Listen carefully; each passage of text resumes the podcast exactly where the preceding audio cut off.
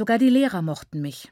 Sie baten mich immer aufzupassen, wenn sie das Klassenzimmer verlassen mussten, und stellten meinen Fleiß der ganzen Klasse als Vorbild dar. Trotzdem wählten mich meine Klassenkameradinnen am Anfang des letzten Trimesters zur Klassensprecherin. Das war überraschend, überraschend und ungewohnt. Njascha, meine Lehrer, meine Klassenkameradinnen, ich war es nicht gewohnt, so herzlich gemocht zu werden. Nur eines kam mir damals nicht seltsam vor, dass ich weiterhin eine der Besten in der Klasse war. Das Niveau auf der Missionsschule war höher als auf der Rotivi-Schule und wir hatten häufig Prüfungen. Aber ich schnitt besser ab als zu Hause, denn Baba und Mai Guru wussten, wie wichtig meine Hausaufgaben waren und störten mich nicht dabei. Ich kam nicht umhin, mit mir und mit der allgemeinen Entwicklung zufrieden zu sein. Aber es war eine gesunde Selbstzufriedenheit, auf die sich die Leute gut einstellen konnten, weshalb niemand Anstoß daran nahm. Meistens waren die Leute auch mit mir zufrieden.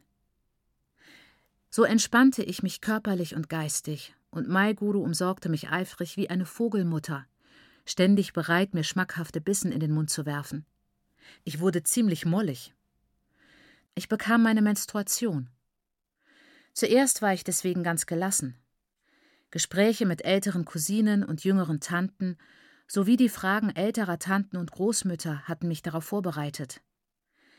Als mir meine Mutter während meiner ersten Ferien zu Hause ein paar alte Windeln von Rambanai in die Hand drückte, die einst ein Glückwunschgeschenk von Maiguru gewesen waren, und mir einschärfte, die Windeln und mich zu dieser Monatszeit besonders sauber zu halten, nahm ich sie wie selbstverständlich an mich und wartete darauf, dass sie zu einem Bestandteil meiner Hygiene würden.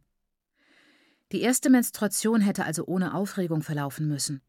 Doch als es notwendig wurde, die Lappen in Mai Gurus weißem Badezimmer zu waschen, das Toilettenbecken schmutzig zu machen, ehe ich alles hinunterspülte, wurde die Angelegenheit eklig und widerlich. Ich wurde launisch und mürrisch davon.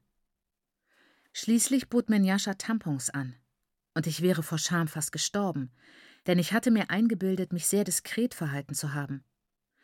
Doch Njascha war um mein Wohlbehagen besorgt und gab mir eine Schachtel Tampons mit Gebrauchsanweisung. Diese Gebrauchsanweisung mit ihren kurvenreichen Strichzeichnungen faszinierte mich, denn wir hatten in der Schule keine Sexualkunde gehabt.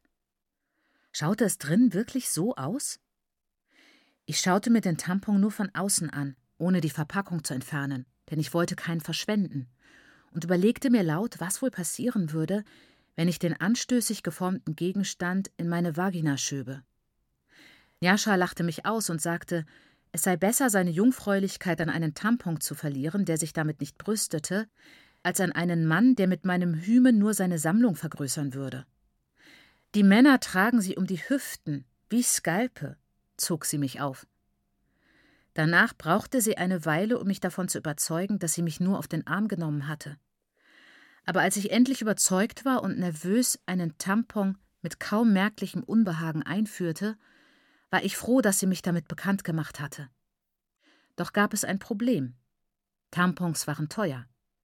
Njascha beruhigte mich erneut. Obwohl Maiguru wusste, dass Tampons anstößig waren und dass brave Mädchen sie nicht benutzten, würde sie schon aus Erleichterung darüber, dass wir nicht schwanger waren, Tampons kaufen. Sie gluckste. Nein, wirklich, gestand sie zu. Mom ist unter ihren Federn ganz vernünftig. Was hatte ich nur für eine Cousine? Schockierend und komisch, respektlos und unbezähmbar. Nun, da ich sie kannte, war ich ihr gegenüber nicht mehr argwöhnisch. Ich hielt sie auch für klug, ohne es begründen zu können. Ich bewunderte ihr Temperament, obwohl ich nicht erkannte, worauf es abzielte. Njascha hatte alles, hätte also ruhig und zufrieden sein müssen. Meine Cousine war verwirrend. Sie ließ sich nicht mit dem Verstand sezieren. Njascha hielt sich für sehr vernünftig. Man muss in Bewegung bleiben, sagte sie. Sich hier und dort einmischen, dieses und jenes herausfinden. Immer in Bewegung, die ganze Zeit, sonst sitzt du in der Falle. Schau dir meine arme Mam an. Kannst du dir etwas Schlimmeres vorstellen? Wenn es Chido nicht gäbe, würde sie absolut verrückt werden. Ich konnte mir durchaus Schlimmeres vorstellen, als Mai Guru zu sein. Musste es mir gar nicht vorstellen, denn ich hatte es erlebt. Ich sagte das Njascha, und sie stimmte mir zu, meinte aber, alles sei relativ und liefe schließlich immer auf dasselbe hinaus, obwohl sie nicht sehr klar formulierte, worin dieses etwas bestand. Sie warf mir einen ihrer langen Seitenblicke zu, die sehr viel ausdrückten, mir aber nichts sagten, und wir beließen es dabei. Trotzdem fragte ich mich weiterhin, was meine Cousine gesehen hatte und ich nicht. So war Njascha ständig dabei, etwas zu erkennen und darauf hinzuweisen, über das man besser nicht sprach. Sie zerfetzte mit ihrem scharfen Verstand alles, worauf wir ihrer Ansicht nach verzichten konnten, selbst wenn alle anderen glaubten, es sei wichtig. Leute wie ich fanden Jascha seltsam und auf schwer bestimmbare Weise hochmütig. Ihre Lehrer hielten sie für ein Genie und unterstützten diese Seite an ihr. Aber ihre Mutter und ihr Vater waren über ihre Entwicklung beunruhigt. Ich glaubte auch nicht, dass es ihr gut tat, allem so intensiv nachzugehen. Ich hielt das für gefährlich. Aber als ich es ernsthaft und methodisch überdachte, fielen mir einige Unstimmigkeiten auf, die ich in der ersten Begeisterung über das Leben auf der Mission vergessen hatte. Da gab es zum Beispiel Anna, mit der ich mich hätte ausgiebig und entspannt unterhalten können, als ich im Januar ankam, die aber inzwischen einfach nur langweilig war. Es brauchte mich nicht zu erstaunen, dass es so gekommen war. Vielmehr hatte es sich ganz natürlich und schrittweise so ergeben. Folglich sah ich in ihr nicht mehr eine Freundin und Kameradin, obwohl ich damals am ersten Tag lieber mit ihr ein Bett in den vernachlässigt wirkenden Hütten geteilt hätte, wo die Dienstboten untergebracht waren, als das Schlafzimmer mit Njascha, bei solchen Gedanken hatte ich fast Mitleid mit Anna. Doch dann fiel mir ein, dass sie es vorausgesehen haben musste. Maiguru, die stets lächelnde, stets glückliche Maiguru, war ein weiteres Rätsel. Sie hatte freilich Grund genug, zufrieden zu sein. Sie war Baba Mukurus Ehefrau. Sie wohnte in einem komfortablen Haus und war Lehrerin. Im Gegensatz zu ihrer Tochter war sie für diesen Segen dankbar. Aber ich dachte, selbst die Heiligen im Himmel müssten manchmal verstimmt sein und es an den tiefer stehenden Engeln auslassen. Ich fand, Maiguru hätte es verdient, selig gesprochen zu werden. Sie war manchmal verstimmt, aber nie böse. Manchmal mochte sie enttäuscht sein, aber nie war sie mutlos. Es machte mir Sorgen, dass sie sich mit so wenigen Menschen unterhalten konnte. Aber ich nahm an, dass dies die Folge ihrer Bildung war, denn keine der anderen Ehefrauen auf der Mission, mit denen sie sich hätte anfreunden können, hatte einen akademischen Abschluss, von einem Magister der Philosophie, wie meine Tante ganz zu schweigen. Ich war erstaunt, als ich eines Tages herausfand, wie gebildet meine Tante war. Es war an einem Sonntag. Wir gingen wie üblich zur Kirche. Am Sonntag gingen wir alle zur Kirche, selbst Njascha. Und auch Anna, an den Tagen, an denen sie mit dem Geschirrspülen rechtzeitig fertig war, was davon abhing, ob sie in frommer Stimmung war oder lieber für eine Weile allein sein wollte, ohne jemandem darüber Rechenschaft ablegen zu müssen. Njascha ging mit, weil sie sich in einer frommen Phase befand. Sie engagierte sich gern, und das christliche Engagement war zwar konformistisch, ließ sich aber insgeheim zur progressiven Ideologie umdeuten und war daher für sie ideal. Überdies genoss sie das Singen. Sie war ein eifriges Mitglied des Schulchors gewesen, bis man sie einmal nicht auf eine Reise mitnahm, weil es nicht anging, dass die Tochter des Schuldirektors miterlebte, wie die Chorleiter sich amüsierten. Sonntags machten Jascha und ich uns in der Regel um Viertel vor neun in unseren Schuluniformen auf den Weg zum Bibelunterricht. Die Sonntagsschule fand für mich in einem Klassenzimmer der Grundschule statt, in der jeder Jahrgang von einem Präfekten aus der Oberschule unterrichtet wurde. Diese Präfekten trugen sonntags schwarze Röcke und weiße Blusen, wenn sie Frauen waren, die Männer lange schwarze Hosen und weiße Hemden. Es waren sehr kluge, schöne Menschen. Wir träumten davon, eines Tages zu werden wie sie. Wenn ein besonders schicker Präfekt eine Krawatte trug, schnellte unser Blutdruck hoch, obwohl wir doch gesunde, heranwachsende Mädchen waren. Ich nehme an, dass die weiblichen Präfekten dies wagten, Strümpfe anstelle von Söckchen zu tragen, vielleicht sogar solche mit Naht, eine ähnliche Wirkung auf die Jungen in unserer Klasse hatten. In der Sonntagsschule wurden wir über Nächstenliebe und Liebe und Sünde unterrichtet, zwischen denen die Präfekten alle klar unterschieden. Aber wenn es ganz verschiedene Dinge waren, fragte ich mich, wie man den verlorenen Sohn oder Maria Magdalena erklären sollte. Die Lieder waren weniger verwirrend. Sie geboten uns, die Eltern zu achten, weil sie uns das Leben verlängerten und die Bürden abnahmen. Diese pragmatische, wenig spirituelle Lebenssicht verstand ich gut. Um Viertel vor zehn erklang dann die Sirene der Oberschule und verkündete das Ende unserer Bibelstunde. Wir stellten uns vor unseren Klassenzimmern in zwei Reihen auf. Die Jungen in Khaki an der Wand, daneben die Mädchen in Blau. Wir gingen im Gänsemarsch schnell, aber leise über den Rasen, unter den Augen strenger Präfekten, die Ordnung hielten und ihre Aufgaben sehr ernst nahmen. Die älteren Klassen folgten den jüngeren, und um zehn Uhr war die ganze Schule vor der Kirche versammelt. Manchmal überprüfte man uns nach fehlenden Knöpfen, schmutzigen Kragen und Socken, unanständig langen lackierten Fingernägeln oder Lippenstift. Um Viertel nach zehn strömten wir stets in die Kirche. Der Gottesdienst begann um halb elf. Von der Sirene um Viertel vor zehn an bis zum Ende des Gottesdienstes zwischen halb eins und eins warten wir Schweigen. Danach strömten wir wieder hinaus und die Internatsschüler beeilten sich rechtzeitig zu ihrem Mittagessen zu kommen. Wenn die Internatsschüler fort waren, traf ich mich mit Njascha. Wir blieben vor der Kirche stehen, begrüßten alte Freundinnen, tauschten Klatsch aus und beäugten in den Schulferien, wenn wir die Uniform nicht tragen mussten, begierig die Kleider der anderen.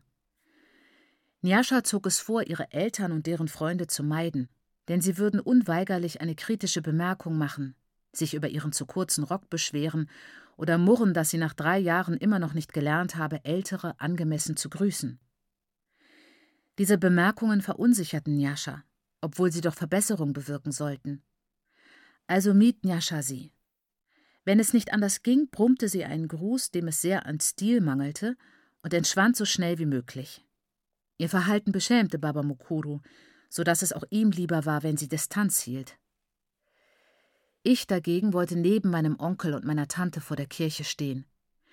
Ich wollte, dass man die Verwandtschaft erkannte, denn ich glaubte, meine häusliche Atmosphäre hänge mir immer noch an, mache mich anders.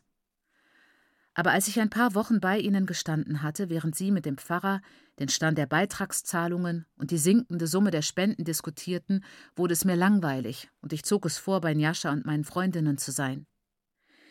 Die Probe aufs Exempel kam an den Tagen, an denen Baba Mokuru Maiguru in gönnerhafter Laune mit dem alten Rover zur Kirche fuhr und uns nachher, wenn wir uns rechtzeitig einfanden, nach Hause brachte.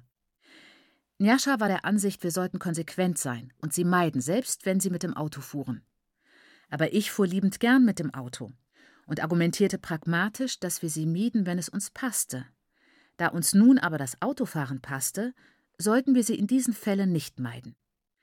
Njascha stimmte der Logik dieses Arguments zu, aber nicht der Prämisse, denn sie gehe lieber zu Fuß. Aber sie gab trotzdem nach und wir kamen zu unseren Autofahrten. An einem solchen Tag warteten Jascha und ich auf Baba und Mai Guru, die sich noch mit meinem Schuldirektor unterhielten. Der Schuldirektor sah uns da stehen und begann natürlich über uns zu sprechen. Das empörte Njascha, die es nicht mochte, dass man über sie in der dritten Person sprach. Sie hatte dann das Gefühl, ein Gegenstand zu sein. Mir machte es nichts aus, denn er sagte nur Vorteilhaftes. Mr. Sigauke, Sie müssen sehr stolz sein auf Ihre Töchter sagte er und strahlte Baba Mukuru an. Njascha war in der Grundschule immer Klassenbeste. Und ich höre, sie macht in der Oberschule so weiter. Sie möchte einen Magistertitel wie ihre Mutter. Und Tambuzai gleicht ihrem Onkel. Sie arbeitet ständig sehr hart. Alle drei waren sehr angetan von dieser Rede und von sich selbst. Der Schuldirektor war erfreut, weil Baba Mukuru ihm versicherte, unsere Tüchtigkeit sei das Resultat seines Eifers als Schuldirektor der Grundschule. Baba und Maiguru waren erfreut, weil unsere Fähigkeiten ein Spiegelbild ihrer eigenen waren und verdeutlichten, dass sie gute Gene hatten. Sie lächelten und wiesen die Komplimente lachend zurück und gratulierten einander immer wieder zu den Erfolgen. Alle tauten deutlich auf. Nyasha, rief Baba Mukuru, möchtest du deinen ehemaligen Schuldirektor, der dich unterrichtet hat, nicht begrüßen? Er hat so gut gearbeitet, so gut gearbeitet wiederholte er lächelnd. Njascha näherte sich vorsichtig. Ich folgte ihr. Das Lächeln verschwand aus Baba Mukurus Gesicht. Was ist mit dir los? Hast du nicht gehört, was Mr. Satombo Nettes gesagt hat? Die Stimmung auf der Heimfahrt war an jenem Tag nicht die beste. Denn Baba Mukuru legte ärgerlich und ausführlich dar, Nyasha brauche nicht in seinem Wagen mitzufahren, wenn sie zu seinen Kollegen nicht höflich sein könne. Was werden die Leute über mich sagen, wenn meine Tochter sich so benimmt? fragte er. Nyasha schwieg. Die schlechte Stimmung verfolgte uns bis zum Essen. Nyasha hatte die Sache schon vergessen, oder sie tat so. Sie war vom Feuer der Predigt beeindruckt gewesen, hatte aber eine technische Frage an Maiguru zu stellen. Es sei ja schön und gut, dem Kaiser zu geben, was dem Kaiser gebührt, aber wer sollte entscheiden, was dem Kaiser gebührt? Der Kaiser selbst. Dann würde er sich doch alles geben lassen. Wie immer war ich von Yashas geistiger Flinkheit beeindruckt, aber Baba Mukuru reizte sie. Ach, Nyasha, sagte er, es gibt ein paar Sachen, die ich mit deiner Mutter besprechen will. Weißt du nicht, dass es sich für ein Kind nicht gehört, ständig zu reden? Ich war enttäuscht, weil ich Maiguru hatte fragen wollen, ob sie wirklich einen Magister in Philosophie erlangt hatte. Aber nun traute ich mich nicht mehr. Nyasha sagte kein Wort mehr und aß auch wenig. Kurze Zeit später stand sie auf. Ich fürchtete, mein Onkel würde darauf bestehen, dass sie zu Ende aß. Aber abgesehen von bedeutsamen Blicken auf ihren halbvollen Teller, machten weder Baba noch Mai Guru eine Bemerkung. Ist es wahr, Mai Guru? fragte ich sie im Verlauf des Nachmittags, als ich auf die Veranda trat, um dort zu lesen und meine Tante beim Korrigieren von Schulheften vorfand. Hast du wirklich einen Magistertitel? Mai Guru fühlte sich geschmeichelt. Du wusstest das nicht? sagte sie und lächelte mich über den Brillenrand hinweg an. Wie hätte ich es wissen sollen? Niemand hatte es mir gegenüber erwähnt. Aber Mai Guru, antwortete ich sofort, ermutigt von dem Gedanken, eine Tante mit Magister zu haben. Hast du denn je darüber gesprochen? Hast du je gefragt? konterte sie und fuhr fort: Ja, wir haben beide studiert, dein Onkel und ich. Zuerst in Südafrika und dann in England. Ich dachte, du bist mitgegangen, um Baba Mukuru zu versorgen, sagte ich. Das sagen alle immer. Maiguru schnaubte verächtlich. Was erwartest du auch anderes? Wieso sollte eine Frau auch sonst so weit fortgehen und so viele Schwierigkeiten auf sich nehmen, wenn nicht, um sich um ihren Mann zu kümmern? Maiguru war ernsthafter, als ich sie je erlebt hatte. Ihre Ernsthaftigkeit verwandelte sie aus einer lieben sanften Taube in eine Wespe. Das passt Ihnen ebenso am besten, bemerkte sie verdrossen. Auf ihrer unteren Gesichtshälfte und nur dort, denn die Augenpartie blieb unbeteiligt, bildeten sich mürrische Falten der Unzufriedenheit. Sie beugte sich über ihre Hefte, um sie zu verstecken, und wie um zu beweisen, dass sie keineswegs unglücklich war, gab sie einen glucksenden Laut von sich. Was immer Sie dachten, sagte sie, es half Ihnen nichts. Ich habe studiert und einen Titel erworben, Ihnen allen zum Trotz, trotz deines Onkels, deiner Großeltern und deiner übrigen Familie. Und? Meinst du nicht, dass sie jetzt stolz darauf sind, obwohl sie es nicht zeigen? Nein. Dein Onkel könnte nicht halb so viel tun, würde ich nicht auch arbeiten. Du musst viel Geld verdienen, hauchte ich voller Ehrfurcht. Meine Tante lachte auf und sagte, sie erhalte ihr Gehalt nie. Ich war entsetzt. Was passiert mit deinem Geld? fragte ich. Mit dem, was du verdienst, nimmt es die Regierung? Denn ich begann zu begreifen, dass unsere Regierung nicht gut war. Das könnte man sagen, sagte meine Tante und versuchte sich fröhlich zu geben. Sie gab es auf, nahm die Brille ab, lehnte sich zurück und starrte wehmütig durch die Bögen der Veranda auf die Berge und darüber hinaus. Was für eine Wahl, seufzte sie, zwischen sich selbst und der Sicherheit. Als ich in England war, sah ich für eine Weile vor mir, was aus mir hätte werden können, was ich hätte machen können, wenn, wenn, wenn alles anders wäre. Aber da waren Babawa Chido und die Kinder und die Familie. Begreift überhaupt jemand, würdigt es wirklich jemand, welche Opfer gebracht wurden? Niemand denkt je an all das, was ich aufgegeben habe. Sie riss sich zusammen. Aber so geht es, Sissi Tambu. Und wenn man einen guten Mann und wundervolle Kinder hat, dann war es das alles wert. Persönlich hielt ich es für sehr schade, dass Mai Guru der Möglichkeit beraubt worden war, das Beste aus sich zu machen, selbst wenn sie diese Einschränkung hingenommen hatte, Ich war ganz dafür, den Menschen alle Möglichkeiten zu geben. Ich erzählte Njascha nichts von diesem Gespräch, denn ich vermutete, sie hatte Ähnliches schon oft gehört und würde mir nur gereizt antworten: Ich hab's dir doch gesagt. Im Übrigen waren Mai Gurus ganze Überlegungen vernünftig. Sie bedeuteten nicht, dass sie sich ständig beklagte.